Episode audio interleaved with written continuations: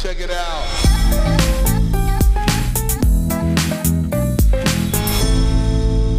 Hallo und herzlich willkommen bei Schaff dich glücklich, der Startup-Podcast für Entwickler. Benny, wie geht's? Einen wunderschönen guten Tag, Jurek. Mir geht's sehr, sehr gut. Wie geht es dir? Mir geht's auch gut. Also mir geht's wirklich gut. Gerade laufen so die Fäden zusammen. Das fühlt sich sehr gut an. Wetter wird ein bisschen besser und hoffentlich, oder ich habe jetzt dann am Donnerstag frei, weil da haben ja alle frei, glaube ich zumindest, oder? Ich weiß nicht, ob das nur in Bayern Ist- und Baden-Württemberg so ist. Ist Vatertag. Ich meine, Vatertag haben alle frei. Nee, es hat nichts mit Vatertag zu tun. Da ist noch irgend so ein anderer heiliger Feiertag so. oder sonst irgendwas. Das hat nichts mit. Ach so, Der Vatertag gebührt ke- keinem Feiertag. Auch wenn Ah, du okay. das so dachte siehst. ich immer. Ja, ich dachte das immer. Ich Nee, dachte nee, das da ist, glaube ich, noch irgendwas anderes. Wenn wir falsch sind, können unsere Zuhörer und Zuhörerinnen uns ja Bescheid geben. Ja, und dann habe ich Freitag habe ich mir freigenommen, obwohl es da regnen soll. Aber mal gucken. Und dann eben Wochenende und ja. Und ich habe einen Impftermin morgen, der so ein bisschen Perspektive eröffnet, dass es dann auch wieder in Richtung Normalität geht. Richtig, das ist ziemlich cool. Ich habe ja auch einen Impftermin. Witzigerweise haben wir den beide am gleichen Tag. Und deshalb rekorden wir heute auch ausnahmsweise mal an einem Dienstag und nicht an einem Mittwoch. Genau. Einfach damit wir äh, nicht Corona-impfungsgeschädigt sind bei der Aufnahme. Damit wir äh, nicht irgendwie blödes Zeug reden oder so, was wir ja sonst nie machen. Machen wir nie. Nie. Genau. Und letzte Woche, je nachdem, wann die Folge mit dir und Ingmar online kommt, äh, also ich sage jetzt einfach mal, entweder in der letzten Folge oder in der Folge davor haben wir so ein neues Format eingeführt, in dem wir uns Fragen gestellt haben, sprich äh, eine Frage oder mehrere Fragen an sich selbst und drei Fragen von mir an dich, beziehungsweise von dir zu mir. Und das war jetzt auch überhaupt nicht kompliziert erklärt, deswegen Hätte ich gesagt, wenn du nicht noch irgendwas Wichtiges hast, können wir eigentlich doch direkt starten, oder? Wir starten direkt rein. Dann suche ich mir mal eine wunderschöne Frage raus, die ich dir zuerst stelle. Was wünschst du dir gerade am allermeisten in der Softwarebranche? Äh, ich habe mir meine Fragen nicht mehr durchgelesen. Ich glaube, es ist eine Frage von mir an mich selbst. Ist gar nicht so einfach, ne? Ich habe nämlich letztes Mal auch gedacht, hey krass, okay, do- die Frage habe ich mir gestellt und dann, dann erwischt es einen doch kalt, obwohl die von einem selbst kommt. Nein, natürlich, ähm, boah, was ich mir wünschen würde, ist, dass man, dass man sich mehr auf offene Standards einigt ähm, für verschiedenste Sachen und dass man sich nicht immer so versucht, auf irgendwie sich selbst so einzumummen in irgendwas und irgendwelche proprietären APIs anzubieten und irgendwie alles immer so close zu machen. Das weiß ich nicht, sieht man an Messengern zum Beispiel. Wieso gibt es einen WhatsApp, einen Signal und sonst was? Wieso gibt es nicht einfach mehrere, die miteinander kommunizieren können? Also eine Intrakommunikation zwischen Messengern wären ja schön. Ähm, In der letzten oder in der Folge mit Ingmar hatten wir es von Podcast-Subscriptions, dass es da einfach nichts gibt, wo man sich, dass man sich auf irgendwas einigt und dass man einfach, dass verschiedenste Leute daran partizipieren können. Und stattdessen macht jeder sozusagen, kocht so sein eigenes Süppchen in der Softwarebranche und baut seine, ja, seine SaaS-Lösungen, sag ich mal, die, glaube ich, auch nicht mehr wegzudenken sind, aber halt immer so, dass sie nur mit sich selbst funktionieren. Also man hat immer so ein Vendor-Login da drin. Und ich glaube, es würde an manchen Stellen total helfen, wenn wenn es da offener wäre und wenn man sich sozusagen so ein bisschen wie die E-Mail als Dienst funktioniert, halt auch bei anderen Diensten darauf einigen würde, aber halt mehr auf ein modernes Zeitalter ausgerichtet. Ich glaube, das würde tatsächlich helfen. Oder dass man sich halt zumindest mal auf eine gleiche API einigt. Also zum Beispiel Zahlungsanbieter haben dann eine gemeinsame API. Egal wen du verwendest, kannst du die gleiche API verwenden, sodass du halt wechseln kannst. So wie du eine SIM-Karte in dein Handy schiebst und es ist egal, welche du hast, das funktioniert danach einfach. Das wäre doch einfach schön, wenn das auch in der Softwarebranche mehr gegeben wäre. Würde, glaube ich, an vielen What's- Stellen was vereinfachen. WhatsApp hat tatsächlich mal genau so einen Case für mich als Nutzer gelöst. Da war ich noch kein Entwickler. Also jetzt wirklich komplett aus Nutzersicht und ich war schon relativ früh dabei mit dem iPhone. Ich glaube, ich hatte es dann direkt in der zweiten Generation, dann nachdem es veröffentlicht wurde. Und damals war das Problem, es gab Messenger für Android und es gab Messenger für iPhone. Sprich, du konntest ähm, diese Messenger nutzen, aber halt nur innerhalb des iPhone-Universums, also iOS-Universums oder halt Android. Und WhatsApp, so bin ich tatsächlich auf WhatsApp gekommen und war einer der ersten Nutzer, weil du in WhatsApp von iPhone zu Android schreiben konntest oder zu sonst irgendwas. Das war eben eins der Probleme, die es für mich gelöst hat. Und ich glaube, nicht nur für mich, ich glaube, es war generell so, dass dadurch WhatsApp seinen Siegeszug angezogen, äh, also durchgeführt angetreten hat. hat. Ja, und die Delivery war ja auch zuverlässiger als bei anderen. Ja, also ja, glaube ich auch. Dennoch, auch die haben einfach, also du musst halt WhatsApp zu verwenden, um einem anderen WhatsApp-Nutzer zu schreiben. Es ist jetzt nicht so, dass du dich mit deinem Gerät ja, irgendwo. Genau, ha, exakt habe ich verstanden. Also, dass du, ich verstehe schon, was du meinst. Das ist quasi, ähm, du, du hast einen Mess Messenger deiner Wahl, kannst aber in alle Messenger ähm, kommunizieren. Natürlich, das ist perfekt. Also, genau so äh, stelle ich mir das vor, wird wahrscheinlich datenschutztechnisch. Anyway, darüber wollen wir jetzt nicht reden. Ich stelle dir die nächste Frage. Ein kleiner Blick in die Zukunft. Ja? In, in der Zukunft wird autonomes Fahren absolut äh, ich, ich, benutze jetzt mal dieses beschissene Wort State of the Art. Ich hasse es eigentlich, ja, aber State of the Art, autonomes Fahren, das ist einfach etabliert bei uns. So, jetzt die Frage an dich. Was braucht der Fahrer, der nicht mehr fahren muss? Bequemen Sitz. Okay, und jetzt vielleicht, um es nochmal ein bisschen zu schärfen, äh, auf, äh, aus, aus unserer Sicht als Gründer, was für eine App braucht der im Auto? Per se wäre es schön, in einem Auto sozusagen so eine Wohnzimmeratmosphäre zu haben. Also es muss App, glaube ich, braucht man per se gar nicht so dringend. Ich würde mal davon ausgehen, dass es halt kommunikativer werden müsste. Also, wenn du vier Sitze dir vorstellst, glaube ich, sollten die sozusagen zueinander schauen. Also, du schaust nicht mehr nach vorne per se. Also, ich glaube, du sollst du drehen können, zumindest mal die vorderen zwei Sitze, sodass du dich halt auch umdrehen kannst, Karten spielen kannst, sozusagen interagieren kannst zusammen. Eine großen, also einen Tisch, eine Arbeitsfläche irgendwie, wo man seinen Laptop draufstellen kann, ein iPad draufstellen kann, sowas in die Richtung. Soundsystem, glaube ich, gibt es heutzutage schon, muss man nicht viel ändern. Die Kommunikation zum Auto, boah, weiß ich nicht. Braucht es eigentlich, also brauche ich jetzt nicht so viel. Tatsächlich nutze ich im Auto nicht so wahnsinnig viel, außer dass ich damit fahre und im besten Fall möglichst bequem. Und ansonsten, jetzt unser Auto hat Apple CarPlay und damit, also das wäre was, was ich nie wieder missen wollen würde. Entweder halt, wenn ich ein iPhone habe, Apple CarPlay, wenn ich ein Android-Handy habe, habe ich Google Car Android Car, irgendwie sowas. Auf jeden Fall, eigentlich nutze ich nie die nativen Systeme, die so ein Auto bietet, weil die immer sch gefühlt schlechter sind wie die Systeme von Android bzw. Apple. Ähm, ja, das beantwortet das deine Frage. Äh, also ich habe jetzt nicht direkt eine Antwort äh, vorgefertigt äh, erwartet. Ja, also von dem her ja, auf jeden Fall. Ich denke nur, wenn, wenn es wirklich so weit ist, dass man autonom fahren kann, also sprich, du setzt dich in dein Auto und wirst dann von A nach B befördert, wird es nochmal so einen, so einen Run an Dingen geben, die ich jetzt nicht genau benennen kann. Also es ist einfach nur, was ich glaube, wo man sich danach denkt, so, ah ja, klar, natürlich, jetzt ist dieser Need entstanden, den man irgendwie davor nicht so auf dem Schirm hat oder hatte.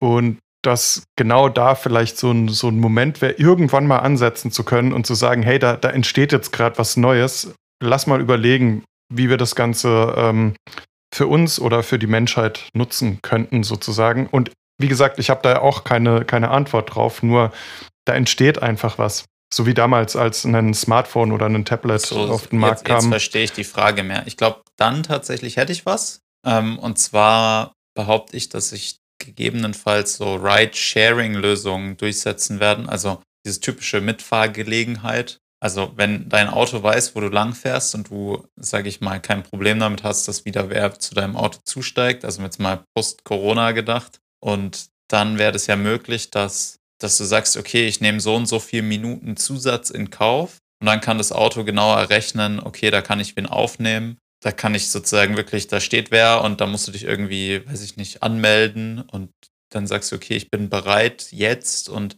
ab dem Moment sozusagen sucht es dann ein Auto, was halt die gleiche Route fährt oder eine sehr ähnliche Route fährt. Dann sagst du, okay, ich nehme fünf Minuten Umweg in Kauf pro Stunde Fahrt oder so. Das kannst du dann irgendwie einstellen. Und dann sparst du dir halt Kosten und tust der Umwelt was Gutes. Ja, ich glaube, sowas in die Richtung könnte es geben. Und das wird auf jeden Fall interessant. Das ist ja so ein bisschen auch diese Tesla-Idee, dass du dein Auto für dich fahren lässt, für dich arbeiten lässt, so ungefähr, und das Auto dann wiederum Geld verdient. Mal gucken, wann es dazu kommt ich glaube, dass dann eben das nächste ist, dass du in Städten dir halt Sachen teilst. So ein bisschen wie der Berlkönig in Berlin, der so eine Taxi-Sharing-App ist. Mega. Finde ich, finde ich auf jeden Fall eine gute Idee. So, jetzt muss ich mal gucken, welche Frage ich wähle, damit ich es nicht zu sehr auseinanderreiße thematisch. Was macht für dich ein gutes Team aus? Ich weiß, dass ich mir die Frage stelle und die stelle ich mir tatsächlich auch ähm, immer wieder sozusagen selber, weil, weil, ja, wie kann man sozusagen seinem eigenen Team irgendwie was mitgeben und was macht es aus und wie, also welche Position besetzt man oder wie sucht man dann auch nach neuen Leuten, die halt zum Team dazukommen? Und ich habe darauf keine definitive Antwort. Ich glaube aber, dass ein Team irgendwie in sich selbst funktionieren muss. Also weiß ich nicht, das ist total schwierig zu beschreiben. Aber manchmal habe ich das Gefühl, ein Team funktioniert und man kommt irgendwie voran und manchmal hat man ein Team, was, wo man denkt, es müsste klappen und es klappt aber einfach nicht. Und da es muss die Chemie stimmen, würde man sagen. Und meistens passiert es irgendwie, wenn, wenn sich Leute aufeinander verlassen können, wie, wie auch immer, und wenn man ja wenig, wenig sozusagen Außenfaktoren hat, von denen man sich verunsichern lässt als Team und dass man sich halt, ja, so, das ist jetzt so ein bisschen, ja, man hilft sich gegenseitig. Ja, man, man muss sich irgendwo gegenseitig helfen. Man muss ja eben auch darauf vertrauen, dass wer anders die Arbeit richtig macht. Und ich glaube, was, was mir immer hilft, ist einfach selbstlos sein. Also es gibt, glaube ich, nichts Schlimmeres, oder was heißt nichts Schlimmeres, aber je selbstloser du bist, desto einfacher bist du in einem Team. Weil am Schluss, du kannst ja nur beeinflussen, was du selber machst, so ungefähr. Und wenn du dir dann groß Gedanken darüber machst, was andere machen, dann bist du automatisch irgendwann unglücklich. Weil dann immer, ja, ich mache ja mehr hier und da und der hat dort einen Fehler gemacht. Ich glaube, die Sachen muss man alle einfach beiseite legen und es ist gar nicht so leicht. Aber Teams funktionieren dann gut, wenn man sich sozusagen verzeiht und wenn man wenn man eben nicht darauf guckt, was macht der andere und dann auf gar keinen Fall mehr zu tun wie der andere, weil dann ist es so ein, dann ist es so ein, ja, so eine Spirale nach unten, sondern im besten Fall, dass man eher andersrum ist und sagt, okay, es ist total egal, ich mache einfach so viel ich kann und dass man sich tendenziell versucht eher zu überbieten, ohne dass es krankhaft wird. Also ohne dass man sozusagen so das Gefühl hat, okay, ich muss jetzt auch noch Samstag, Sonntag arbeiten, damit ich mehr machen kann wie der andere. Das ist, glaube ich, schwierig. Schwierig ist auch dieses, ich arbeite jetzt geheim und, und dann, wenn ich fertig bin, dann zeige ich es allen, so nach dem Motto, okay, und dann, wieso hast du das nicht früher sozusagen im Prozess gezeigt, sondern es muss eben so ein gutes, so einfach offen, ohne Wertung miteinander arbeiten können, glaube ich, macht das beste Team. Und wo man sich eben auch, ja, mehr oder weniger offen alles sagen kann, wobei das, glaube ich, gar nicht so entscheidend ist, wenn man eben, man muss viel kommunizieren und dann sollte es eigentlich möglich sein, sich alles zu sagen, was irgendwie wichtig ist. Ja, genau war jetzt wahrscheinlich keine so optimale Antwort und würde wahrscheinlich irgendwer, der Psychologie studiert hat oder so anders werten, deuten oder vielleicht in irgendeinem Karrierebuch steht es auch anders. Aber so sehe ich das ein bisschen, wenn ich jetzt so ad hoc eine Antwort geben muss. Wie siehst du das? Hm, gute Frage. Habe ich mir jetzt auch während deiner Antwort überlegt. Also ich habe natürlich auch keine vorgefertigte Antwort. Was ich immer extrem gerne mag, ist, wenn du, wenn du Teams hast, die sich ergänzen. Und ich meine da jetzt wirklich weg von diesem ähm, Karriereratgeber, so jeder in deinem Team muss auf seinem Gebiet Experte sein, bla bla bla. Das ähm, meine ich damit nicht, sondern ich finde es immer schön, wenn man in einem Team ist, wo man, wo man voneinander lernen kann. Und damit meine ich jetzt auch nicht immer nur aufs Projekt bezogen, sondern einfach so charakterlich. So, du hast verschiedene Charaktere, ähm, du, du, du fängst an, dich ähm, ja, zu akklimatisieren, suchst dir deinen Platz innerhalb dieses Teams, man, man bildet so eine Struktur, äh, was ich auch sehr gerne mag, jetzt einfach für mich persönlich gesprochen, ähm, so, so Vorlieben von Teammitgliedern herauszufinden, um, um denen dann irgendwie in die Richtung zuarbeiten zu können. Und dann weiß ich, ein Teammitglied freut sich gerade, weil ich etwas mache. So. Ähm, und das ist auch ein Lernprozess so von mir sozusagen. Ähm, macht mir immer großen Spaß und dann eben dieses, dieses sich aufeinander einstellen. Und ja, wie gesagt, äh, ich finde es auch schön, aus der Komfortzone gerissen zu werden. Es muss jetzt nicht ständig sein, aber es hat seine Vorteile, wenn ich irgendwas mache, wo ich mich, wo ich mich nicht so wohl dabei fühle, aber ich merke so, es bringt mich halt weiter, äh, gezwungen zu sein, dies jetzt innerhalb des Teams zu tun. Ich Beispiel ähm, Englisch sprechen. Das äh, war bei mir so ein ganz großes Thema in der Anfangszeit. Ich konnte einfach kein Englisch. Ich habe es zwar fließend verstanden, aber ich konnte nicht sprechen. Und dann bin ich in ein Team gekommen, wo, wo halt jedes Meeting auf Englisch war und ich musste halt auch was dazu beitragen und einfach da wirklich so raus aus meiner Komfortzone. Ich lerne was dazu, man lernt miteinander zu interagieren. Das finde ich einfach wahnsinnig schön und ich glaube, wenn man, wenn man das Ganze noch so mixt, dass man wirklich einen großen Spaß miteinander hat. Ja, ich, ich glaube, dass es wirklich auch ein ganz wichtiger Erfolgsfaktor ist. Man fühlt sich wohl, ja, ähm, es macht Bock ich glaube fast, dass dann dem Erfolg ähm, zumindest sehr gute Vorzeichen äh, gestimmt sind. Ja, super interessant. Wenn man das, ja, wenn man das so sagen kann. Ist irgendwie schwierig zu erklären. Manchmal klappt es halt, manchmal nicht und manchmal, vielleicht gibt es auch nicht die. Ist so. Ich glaube, es gibt keine Allgemeinlösung. So, das. Nee, glaube ich auch nicht, ja. Deswegen, deswegen finde ich eigentlich die Antworten von uns auch ziemlich gut ja, ohne da jetzt abgehoben klingen zu wollen, weil ich glaube, es gibt einfach viele Antworten, die an dem, an dem äh, Punkt richtig sind. Ja, es gibt nicht dieses, diese eine Antwort, sonst würde jedes Team einfach perfekt performen, wenn man da diesen einen Weg hätte, den man gehen muss. Und das ist auch noch eine Sache, die es äh, spannend macht. Du musst sehr flexibel sein, ähm, sehr äh, gut auf neue Charaktere, auf neue Gegebenheiten reagieren können und das macht es ja auch spannend. So, Jurek, jetzt würde ich weitermachen mit einer Frage, die mich interessiert hat. Du hast ja momentan ein Side-Projekt basierend auf WordPress. Und jetzt würde mich interessieren, Jurek, WordPress in 2021, top oder flop? Oder it depends? Dann natürlich it depends.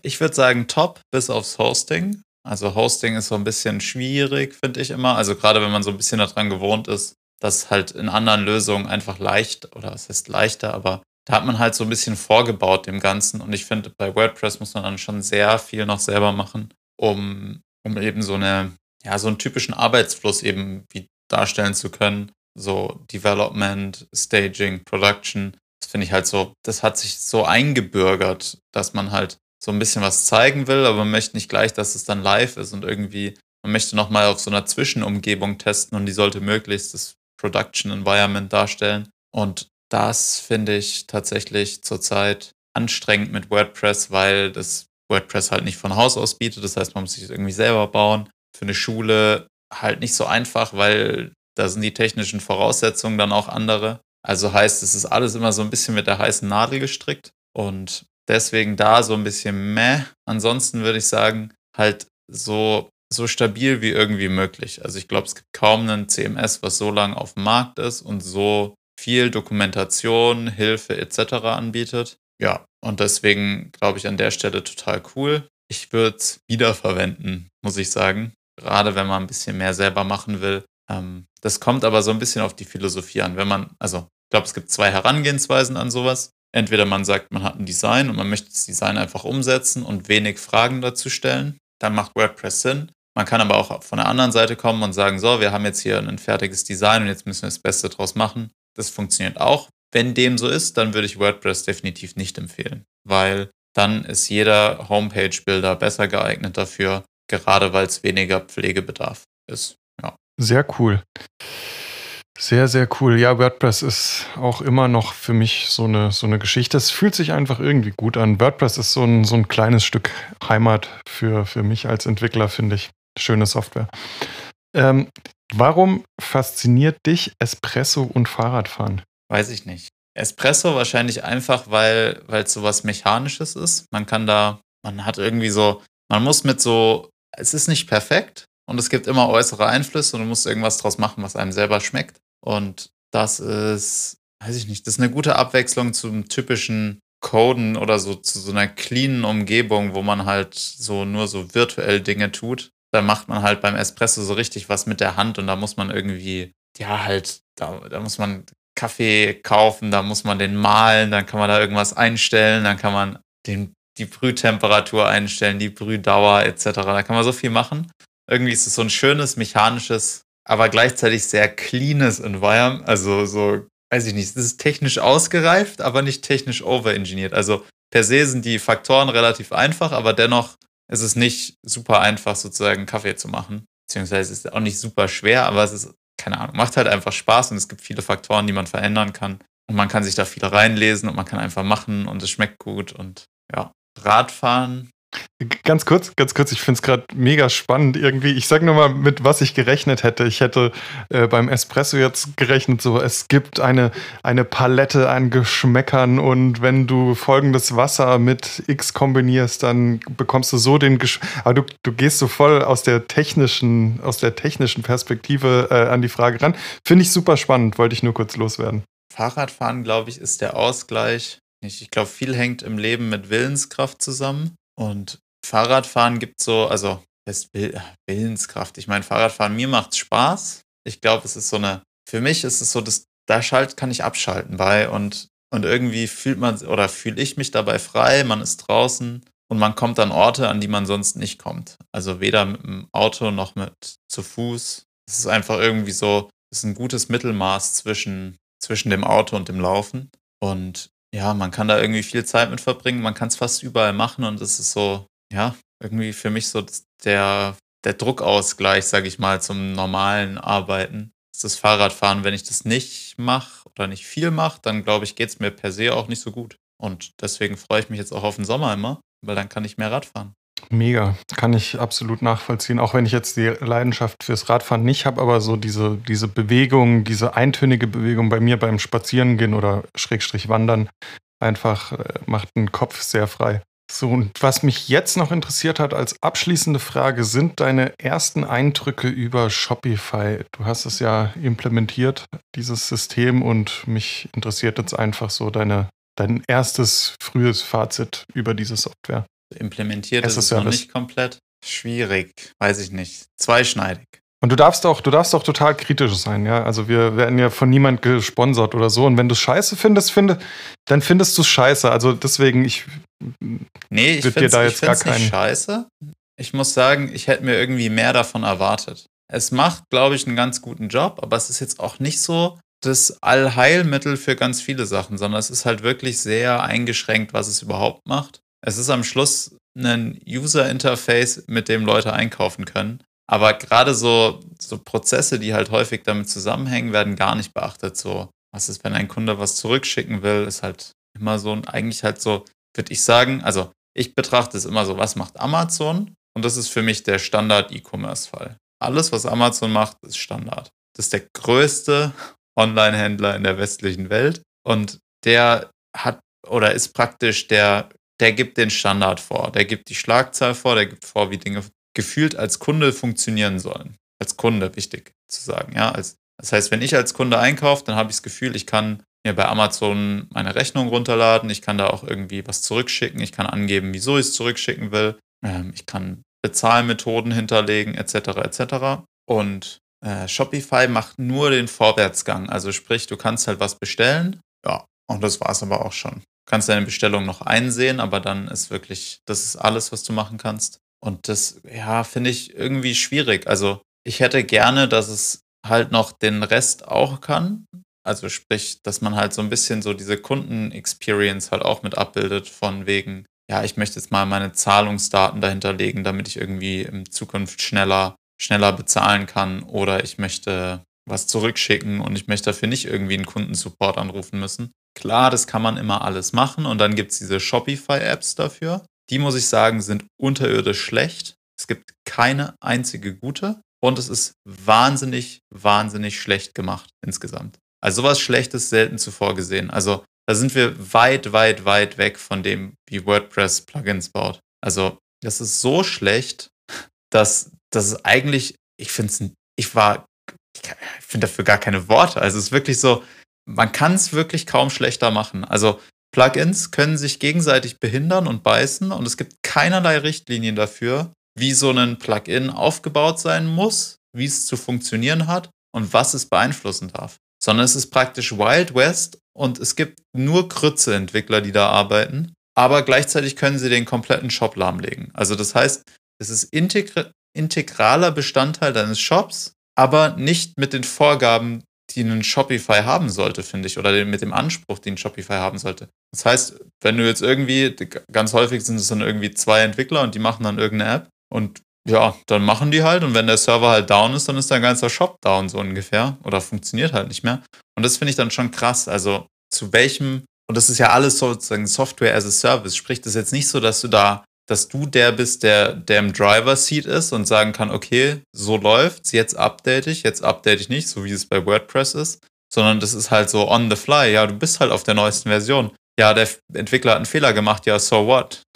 Und das finde ich halt so, da, da denke ich mir so, wer kann ernsthaft damit einen Shop betreiben? Also ja, du kannst ernsthaft damit einen Shop betreiben, aber du musst eine extreme Auswahl treffen, welche Plugins kannst du verwenden und eigentlich kannst du gar nichts verwenden. Es gibt wirklich kaum ein Plugin, wo ich sagen würde, okay, das kann ich mit gutem Wissen empfehlen. Außer Shopify eigene Plugins. Und die auch eigentlich nur, weil ich die Hoffnung habe, dass, es, dass der Laden, der dahinter steht, Shopify, sozusagen eine gewisse Due Diligence macht oder eine gewisse Quality of Service und testet, ob es funktioniert. Aber gesagt ist es eigentlich nicht. Und das finde ich schon krass. Also ich hätte mir da bei Shopify deutlich mehr erwartet. Was sie gut machen ist, du bist sehr, sehr schnell bei Version 1.0 deines Shops. Also du hast sehr schnell einen Shop implementiert, aber danach ist dann auch eigentlich, ja, der Lack ab, würde ich sagen. Ab dem Moment, wo es dann ums Detail geht, wird es schwierig, teilweise inflexibel, wobei das würde ich nicht unbedingt als Nachteil werten. Und dann auch teuer, muss ich dazu sagen. Also die nehmen schon einen großen Teil vom Kuchen für das, dass sie eigentlich gar nicht so viel tun. Ja, das wäre meine Antwort zu Shopify zum aktuellen Zeitpunkt. Und damit kann man jetzt arbeiten ja. oder nicht arbeiten. Ja, ja, passt ja, ist ja deine Meinung. Äh, die darf ja auch kontrovers sein. Nee, passt für mich. Ähm, hab auch tatsächlich keine Fragen mehr. Ich habe ähm, noch eine klitzekleine Sache. Ich habe, äh, ich komme ja aus Freiburg und habe hier einen, einen Hackathon gefunden im Juni. Wollte ich jetzt einfach mal so im Raum stehen lassen. Geht äh, um Kunst, ähm, um Ticketsysteme für Kunst, um wie präsentiere ich Kunst, um alles rund um die Kunst. Äh, Finde ich irgendwie ein, ein spannendes Thema und ist deshalb auch einer meiner Links der Woche, um da den, den Bogen zu unseren Links der Woche zu, äh, zu spannen. Gefällt mir auf jeden Fall sehr gut. Und als zweiten Link der Woche habe ich einfach mal die Dokumentation von Expo. Expo ist ein Framework für React Native, weil ich ja jetzt gerade anfange, React Native mir mal intensiver anzuschauen. Und da habe ich halt jetzt äh, so meine ersten, meine ersten Schritte in die Richtung gemacht und ja, es lohnt sich auf jeden Fall mal reinzuschauen. Ich finde, es funktioniert echt gut. Ähm, hilft dir auch dabei, deine, deine App eben zum Entwickeln dann auf dein Endgerät zu bringen, ähm, deine App zu veröffentlichen, verschiedensten APIs anzusprechen, um Bilder zu machen und sonst irgendwelche Dinge. Also ich habe es noch nicht ähm, wirklich bis an die Grenzen ausgetestet, aber ich bin dran und ich werde einfach hier auch immer mal wieder so ein kleines Update geben, wo ich stehe und ob es Spaß macht oder nicht. Und vielleicht verbinde ich das ja auch mit dem Freiburg Hackathon. Mal gucken. Auf jeden Fall cooles Ding und daher meine zwei Links der Woche. Hast du auch Links der Woche, Jurek? Links der Woche habe ich nicht. Ich habe tatsächlich einen Link der Woche und Google Apps Script nennt sich das. Und das ist ein Service, den Google anbietet, um Spreadsheets zu erweitern mit Code hm, und mhm. oder halt um sozusagen so Light-Automatisierungen zu machen. Und da sich das ja alles in der Cloud befindet, kann man tatsächlich relativ abgefahrene Sachen damit machen. Vom Import von JSON über irgendwie, wenn was Neues hinzukommt, irgendeinen Trigger setzen, zeitbasierte Trigger, alles Mögliche kann man damit machen und man kann eben verschiedene Sachen miteinander verknüpfen, ohne dafür irgendwo groß was hosten zu müssen. Und wenn man was Kleines, glaube ich, baut, dann könnte man mit so einer, mit so einer Google Apps Script API sich auch so eine kleine Datenbank zusammenschustern die sehr rudimentäre Sachen macht. Mit dem riesen Vorteil, dass halt alles für dich gehostet ist, dass du nicht irgendwie groß Credentials austauschen musst und dass es erstmal frei ist. Ja, das ist mein Link der Woche. Klingt doch gut. In dem Sinne, Jurek, vielen Dank für deine Antworten und ich wünsche allen einen guten Start in die Woche. Wünsche ich euch auch. Macht's gut. Ciao, ciao. Ciao.